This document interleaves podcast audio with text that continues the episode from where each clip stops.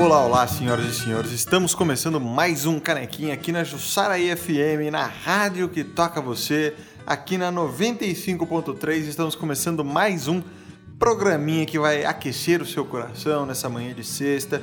Então fique esperto aqui com a gente, porque lembrando que a cada 15 dias, nas sextas-feiras, às 7 da manhã, sempre vai ter um canequinha quentinho te esperando para você curtir e aproveitar tudo o que aconteceu aí em Jussaraí para você se entreter e saber um pouco mais das notícias, ter um contato aqui com a gente, beleza? Mais uma vez, estamos aqui ouvindo essa moda de viola maravilhosa ao fundo, que é o nosso grande tema inicial do programa, antes de começar a nossa vinheta. E eu esqueci de apresentar uma coisa durante todos esses outros cinco programas aí que a gente já teve, que foi o simples fato de que eu não falei meu nome, eu não tinha, eu não tinha reparado isso mas eu acabei não falando meu nome. Então vou me apresentar para todos vocês. Eu sou o Júnior, cara. Então beleza. Se vocês quiserem mandar um e-mail pra gente lá, vocês já vão saber o meu nome é Júnior e eu não tinha reparado nisso até que uma ouvinte me alertou durante essa semana e na carta que a gente vai ter nesse programa, isso está bem destacado, eu vou ler ao final do programa para vocês aí no bloco das cartas dos ouvintes. Então já vou já vou deixar bem claro aqui que o meu nome é Júnior, então se você quiser falar comigo é só se referir a esta pessoa, tudo bem, meus queridos? Vamos lá agora para as notícias que temos no programa de hoje, que é basicamente a missa de Nossa Senhora Aparecida que aconteceu na última segunda-feira dessa semana agora, que foi o dia de Nossa Senhora, foi o dia das crianças também, então teve uns acontecimentos lá e eu vou, vou contar uma história sobre como foi essa missa de tudo como ocorreu naquele dia. Nesse último programa aqui agora que nós teremos, não faz sentido eu ter falado o último, mas beleza, teremos também o Cefur, as atualizações aí do campeonato, já temos decidido a semifinal, quem que vai brigar contra quem na semifinal. Então fica ligadinho aí para você conferir como é que tá a tabela do campeonato e como vai ser esse Opa, confronto. E também para terminar, a gente vai ter a carta dos ouvintes, como eu já havia dito anteriormente. Então faz um favor, Robertinho, toca essa vinheta e vamos pro próximo bloco, meu querido.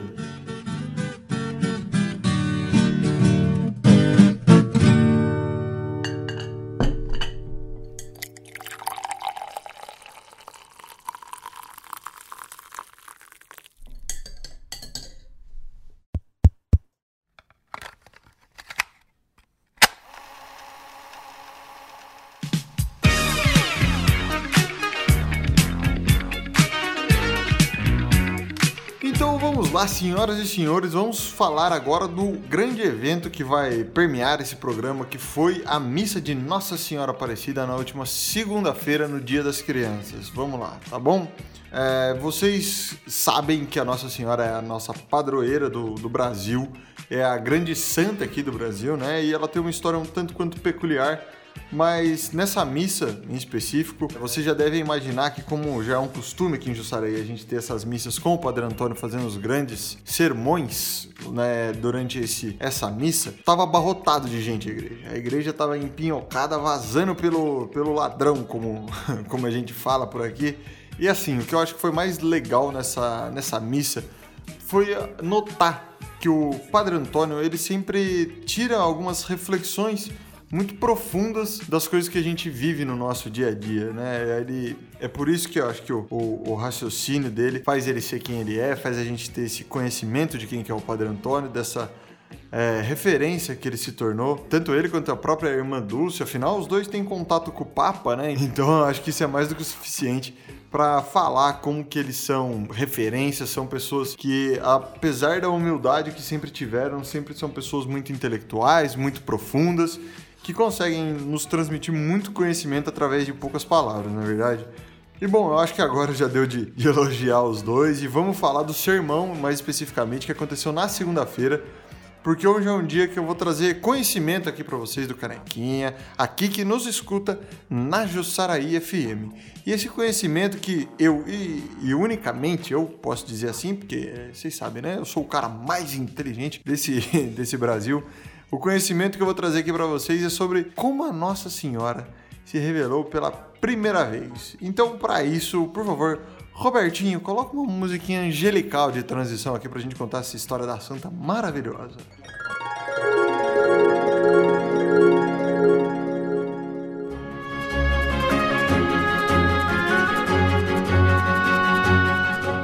Ano era 1717. O Brasil ainda era dividido em grande parte em capitanias hereditárias. Não sei se vocês lembram, mas era um negócio lá do Tratado de Tordesilhas. Se vocês não lembram, a história que eu vou contar aqui é outra. Então meio que dá uma pesquisada aí ou espera um dia que eu vou contar essa história das capitanias. Mas voltando agora o que importa de fato, eu vou me perdendo nos negócios. É, resumindo, naquela época o Brasil já tinha muita terra pro oeste da, do continente aqui sul-americano, né, para a região lá do Mato Grosso, tal, sentido Paraguai. É, já tinha desbravado muita coisa aí em 1717, 220 anos aí depois da colonização. A cidade que aconteceu a primeira aparição de Nossa Senhora era Guaratinguetá. Não era Aparecida, né? Era uma região que depois se tornou Aparecida, mas antes ali era Guaratinguetá é, localizada ali no Vale do Paraíba, em São Paulo. E a data em que isso ocorreu foi na segunda quinzena de outubro daquele mesmo ano. Então, por isso, o dia 12 aí para Nossa Senhora Aparecida para comemorar tudo isso. Apesar de ter sido na segunda quinzena, colocaram em dia 12, aí eu já não não sei muito bem o que aconteceu. Mas bom, voltando à história, naquela época estava passando pela cidade ali de Guaratinguetá um homem chamado Pedro Miguel de Almeida Portugal de Vasconcelos. Um pouco grande, vocês já devem imaginar, porque naquela época quem tinha nome grande era gente importante, né? Pode ver, o Dom Pedro I tinha 21 sobrenomes, por exemplo. E para quem não sabe quem que era, Pedro Miguel de Almeida Portugal de Vasconcelos, o que eu imagino que ninguém deve saber, esse cara era o governador da capitania de São Paulo e Minas de Ouro. Naquela época ainda não era Minas Gerais, era Minas de Ouro. E em 1717, São Paulo e Minas não tinham o mesmo tamanho que tem hoje. Então, além de serem um território só, essa capitania, ela tinha o tamanho dos estados de São Paulo, Minas, Paraná, Santa Catarina, Mato Grosso, Mato Grosso do Sul e Goiás. Então, assim, o cara, ele tinha muito poder. Você pode calcular aí quanto que ele tinha. Era mais do que a metade do território brasileiro na época e hoje em dia. Então, reforçando aí o, o grau de influência que tinha o Pedro Miguel de Almeida Portugal de Vasconcelos. Então, voltando à, história lá, a narrativa, o governador ele estava passando por Guaratinguetá, lá na altura de Aparecida hoje, porque ele estava indo para Vila Rica, é, que era uma das cidades mais importantes do Brasil naquele momento, né? Vila Rica lá em Minas Gerais atualmente. E já queria ficar para dormir ali na cidade de Guaratinguetá, o povo decidiu fazer uma festa para celebrar a presença dele. E como já era de costume, os pescadores da cidade colocaram seus barcos, botes, jangadas, sei lá o que eles usavam naquela época, no rio e foram pegar alguns peixes para fazer uma festa, já que ele ia ficar lá. O problema disso é que não era temporada de pesca naquele momento, então dificilmente alguém ia conseguir pescar qualquer coisa que fosse ali no rio. Mas independente disso, durante a manhã daquele dia, alguns pescadores colocaram o barco, bote jangada, sei lá, é, no Rio Paraíba do Sul e foram buscar uns peixes aí para celebrar a presença do governador.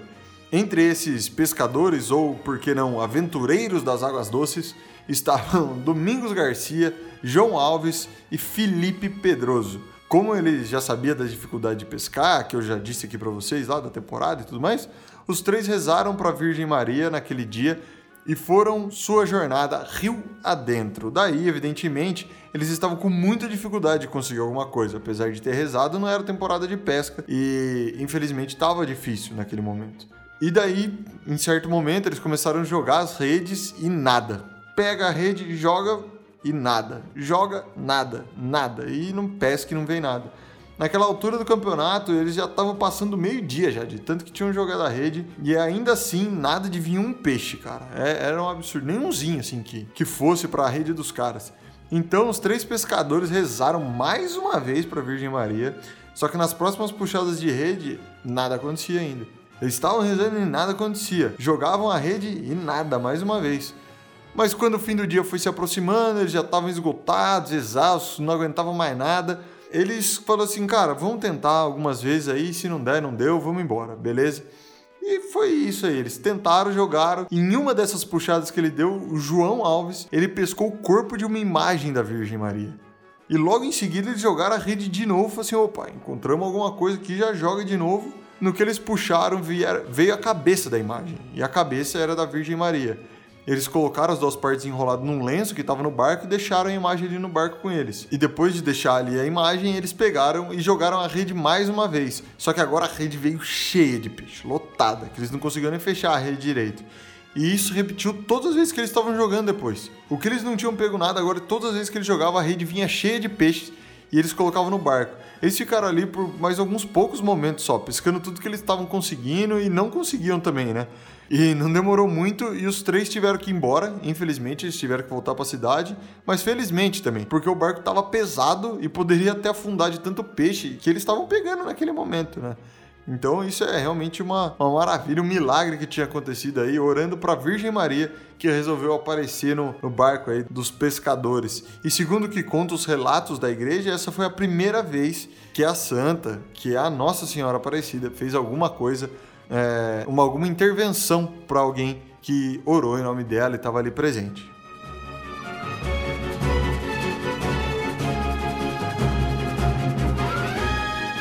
Agora, vamos voltar para a missa que o Padre Antônio fez em homenagem à Nossa Senhora. E ah, só para só constar, a Aparecida não veio porque a santa apareceu para os pescadores, não, tá? Pelo amor de Deus, não vamos me passar vergonha, pagar esse mico aí na frente do, do Padre Antônio ou lá na paróquia, hein? Pelo amor de Deus. O nome da, da santa vem porque ela se chama Nossa Senhora da Conceição Aparecida. Aparecida de, de nome mesmo, assim como muitas pessoas hoje em dia têm, tá bom? Então, não, pelo amor de Deus, não vamos pagar esse mico aí para ninguém lá na, na igreja, tá bom? É, afinal, eu sou aqui a pessoa que está ensinando vocês, passando todo o conhecimento do mundo, beleza? Mas voltando lá para a missa, o sermão do Padre Antônio ele foi basicamente contando a história da santa, que foi o que eu fiz aqui para vocês, e como ele recebeu a mensagem para atender o chamado de Deus, né? Como que ele se converteu, é, não converter, acho, não sei se é a palavra, mas quando ele realmente sentiu o propósito dentro dele, sabe? E isso aconteceu durante um momento muito parecido com o que aconteceu a primeira aparição de Nossa Senhora. O Padre Antônio e o seu pai José, eles estavam pescando na represa aqui de Jussaraí. Só que no dia eles foram pescar e estava meio nublado lá. E quando eles estavam no meio da represa começou a chover choveu muito forte. Tipo, muito forte. Muito forte mesmo, assim. Tava chovendo demais. E daquela chuva que chega a dar medo, aquelas que ventam e, e cai pingo grosso e muita água e você fica com medo, fica receoso ali da chuva que tá acontecendo. Só que enquanto eles estavam no meio desse, desse temporal todo, o pequeno Padre Antônio, naquele momento, e o seu pai quase caiu do barco o tempo inteiro. O barco estava balançando demais, aquela chuva com o vento fazendo tudo para dar errado ali. E chegou até uma hora que o barco estava começando a descer represa abaixo, de tão forte que estava a correnteza, o vento e a chuva ali. Só que nesse meio tempo, enquanto balançava tudo ali no barco, o Padre Antônio caiu. Eles estavam ali se segurando e o Padre Antônio, pum, caiu por conta da correnteza. E como ele era pequenininho, estava começando a se afogar, ele ainda não sabia nadar direito. Então ele começou a ficar desesperado tudo mais, e o seu pai, o seu José, pulou na água direto tentando salvar o filho. O que é o mais do que justo, afinal, o pai estava super preocupado com o seu filho. Só que aquela correnteza, cara, convenhamos, era quase impossível de fazer alguma coisa ou tentar fazer um milagre ali. Era a única maneira de salvar o Padre Antônio naquele momento. E assim, como vocês já sabem que o Padre Antônio está vivo, vocês imaginam o final da história. Só que quando o Padre Antônio estava ali, ele estava se afogando, caindo para as profundezas ali da represa, uma luz meio fraca e muito tímida. Ela surgiu no topo da água, né? Era uma luz daquela que surge no último momento, no último respiro, no último acalento que o Padre Antônio tinha ali. E junto com aquela luz surgiu uma voz muito fraca, uma voz fraca e feminina, mas muito conciliadora. Era a voz de Nossa Senhora Aparecida. E a voz ela dizia o seguinte: "Se acalma, meu filho. Aguente mais alguns segundinhos que seu pai já vai chegar." A correnteza não vai atrapalhar ele, seu pai vai chegar e vai ficar com você. Em alguns poucos segundos, o José chegou e já resgatou seu filho que estava se afogando na represa. E daquele dia em diante, o padre Antônio passou a frequentar a igreja e os grupos de estudos bíblicos de uma maneira muito fervorosa, apaixonada. Mas ao mesmo tempo que era muita paixão, muito fervor, era muito centrado e muito focado. O fervor que ele tinha não, não cegava, era um fervor pelo conhecimento, por aprender, por querer estar próximo da palavra de Deus, próximo do propósito que ele tinha naquele momento. ele queria se aproximar daquilo e de tudo que permitiu que ele ainda estivesse vivo. Então, para vocês aí que ouviram tudo, foi basicamente isso que aconteceu na última missa da segunda-feira. E vamos pro próximo bloco. Padre Antônio, muito obrigado pelas suas missas. Continue assim. Estamos aqui com você, Padre Antônio Mandus. Muito obrigado, meus queridos.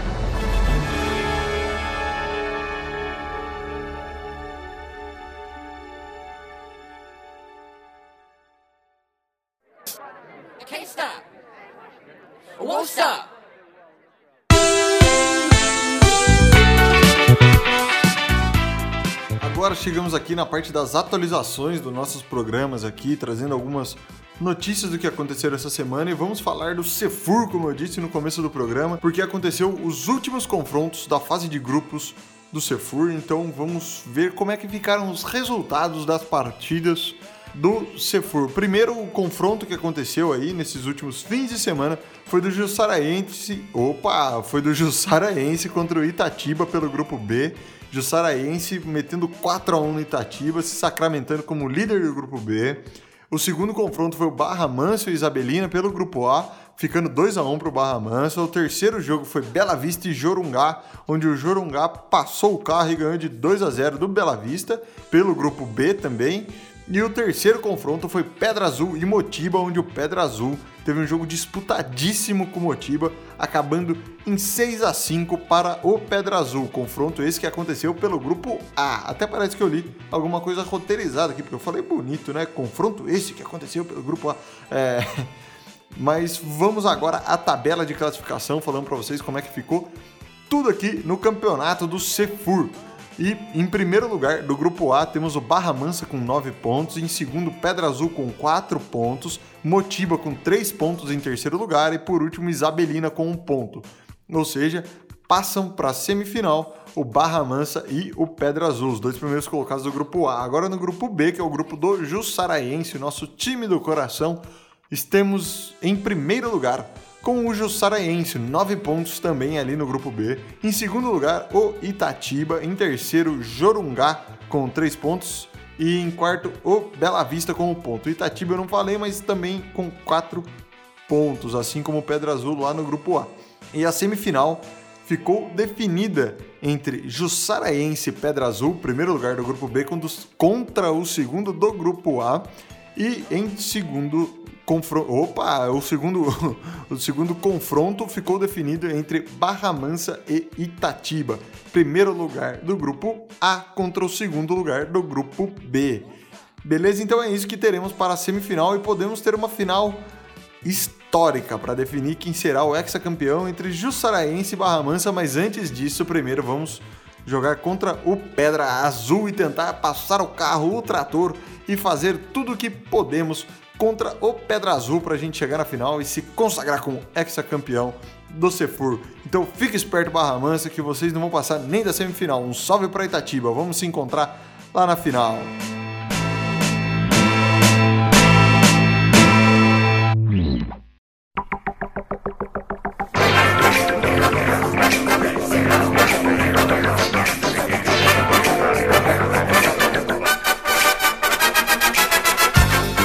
Cartas dos ouvintes. Chegamos agora ao nosso último bloco. E nesse bloco aqui, como vocês já sabem, a gente sempre vai ler as cartas dos nossos ouvintes. E nessa semana, mais uma vez, tivemos uma cartinha de um dos nossos queridos e amados ouvintes. Então, muito obrigado a você que se comunicou com a gente aqui pelo nosso e-mail. Mas antes de ler essa cartinha aqui para vocês, como eu já citei o e-mail, já vou emendar direto nesse assunto que todo mundo que quiser mandar mensagem, qualquer desavisado aí que estiver escutando, você pode enviar uma carta ou um e-mail aí, se você prefere chamar de e-mail, se você é mais modernex, você pode mandar um e-mail aqui para o nosso programita O Canequinha.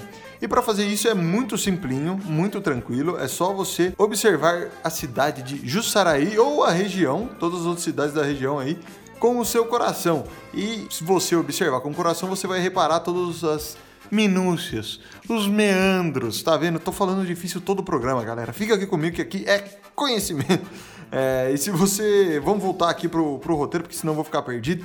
E se você quiser contar a história que você viu aqui em Jussaraí, ou se declarar para o seu grande amor, para aquela pessoa amada, para aquela pessoa sofrida no seu coração, mande aqui o seu e-mail para jussaraifm95@gmail.com. Então, repetindo para você que é meio devagarzinho e não consegue ouvir, que é jussaraifm95@gmail.com. Agora, se você não prestou atenção e não sabe como mandar o um e-mail, pelo amor de Deus, primeiro vai se tratar, segundo olha na descrição. Tamo juntos, meus queridos. Agora vamos ler a historinha que chegou pra gente essa semana.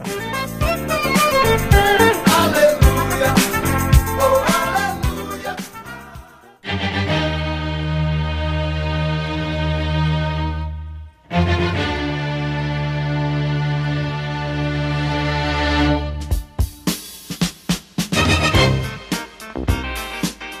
Vamos lá, vamos lá. A carta de Matias. Vamos começar aqui.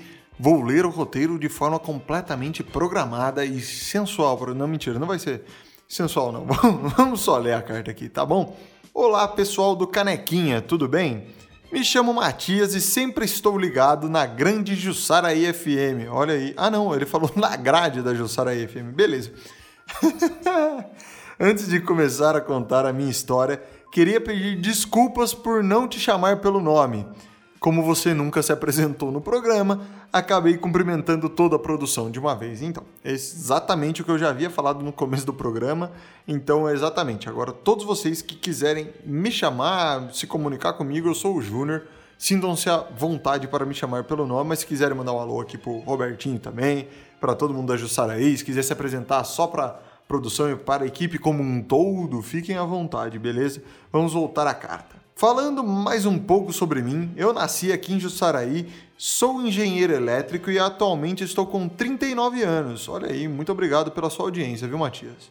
Sempre tive uma vida muito comum, nada de grandes aventuras. O acontecimento mais radical que vivi foi um acampamento que tive em família quando estava com 14 anos. Olha lá, é, naquela viagem, uma cobra entrou na nossa barraca e comeu o sapo que estava lá dentro. Calma aí. Tinha um sapo dentro da barraca, daí uma cobra entrou na barraca e comeu o sapo que estava dentro da barraca. Você não tinha que ter tirado o sapo lá de dentro, não? É, bom, tá bom, né? Cada um com a sua. Voltando para a carta. Mas tirando isso, minha vida sempre foi comum até demais. Ah, cara, mas é bom. Uma vida comum é, é gostoso, dá pra gente ir tocando aí. Eu gosto de ter uma vida mais tranquila às vezes. Entretanto, uma coisa meio esquisita aconteceu nesse último fim de semana. Estava voltando para minha casa depois do trabalho e quando olhei estava tudo desorganizado, fora do lugar.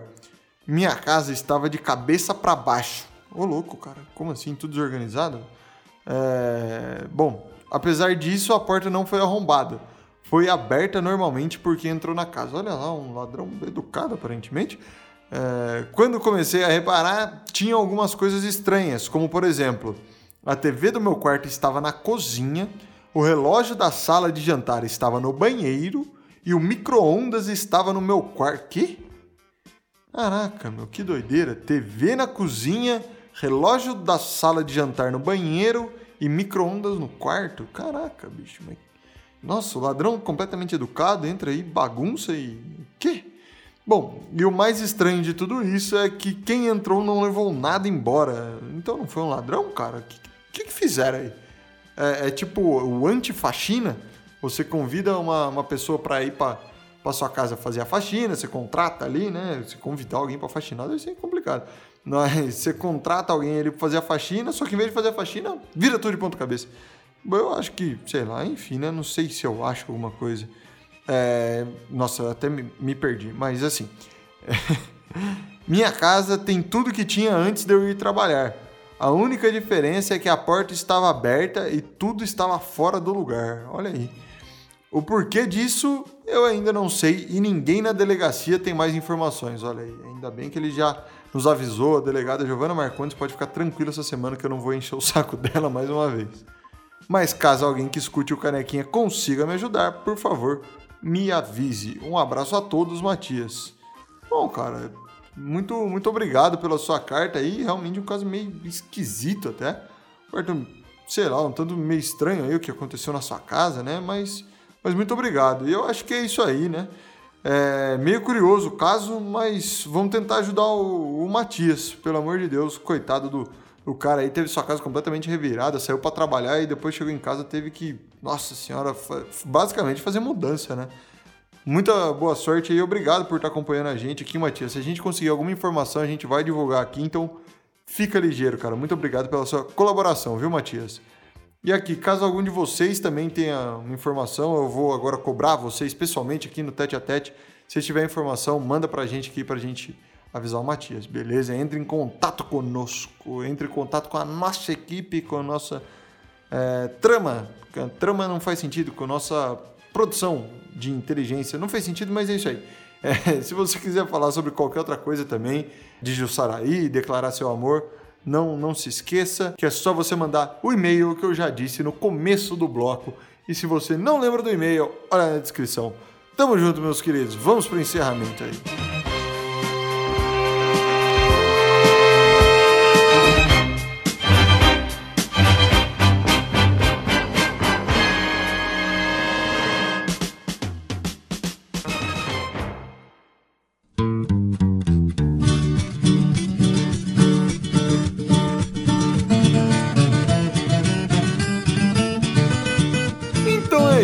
Meus queridos. Nossa, eu falei assobiando pra caramba aqui. É isso, muito obrigado a todos vocês que nos acompanharam aqui no Canequinha mais uma vez essa semana, aqui na Jussaraí FM, na 95.3, na rádio que toca você. Muito obrigado a todos vocês que sintonizaram mais uma vez aí os seus celulares para nos escutar às 7 da manhã. Então não se esqueça que a cada 15 dias, às sextas-feiras, teremos vocês aqui na Jussaraí FM, aqui no Canequinha. Muito obrigado de verdade. Se quiser entrar em contato, manda um e-mail pra gente. Eu sou o Júnior, bom frisar mais uma vez.